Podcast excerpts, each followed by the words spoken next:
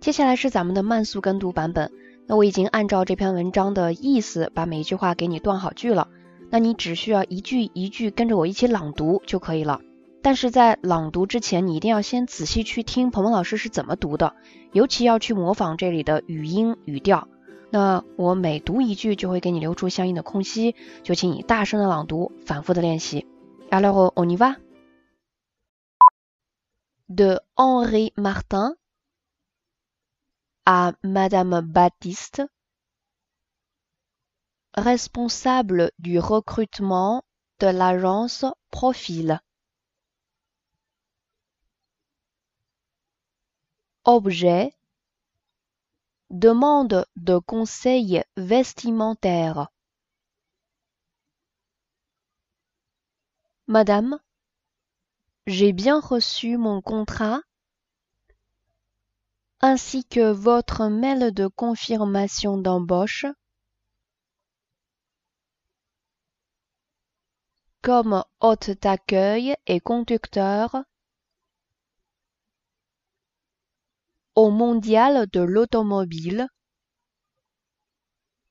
du 10 au 14 octobre inclus. Je vous en remercie. Pendant ces cinq jours, j'ai bien noté que je devrais accueillir les visiteurs et faire la démonstration de voitures de marque allemande et suédoise. Aucune consigne vestimentaire ni aucune directive concernant le comportement à avoir lors des prestations et des échanges avec les clients n'apparaît sur le contrat. Il est juste recommandé d'avoir une bonne présentation. C'est pourquoi je me permets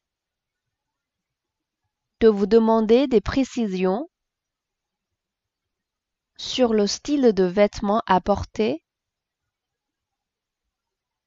lors des démonstrations. Faut-il un appui spécifique? Si oui, je vous serai reconnaissant de me le décrire de manière détaillée en précisant les couleurs conseillées. J'aimerais aussi savoir si l'habillage et le déshabillage sont imposés sur le lieu de travail. Si c'est le cas, pourriez-vous me préciser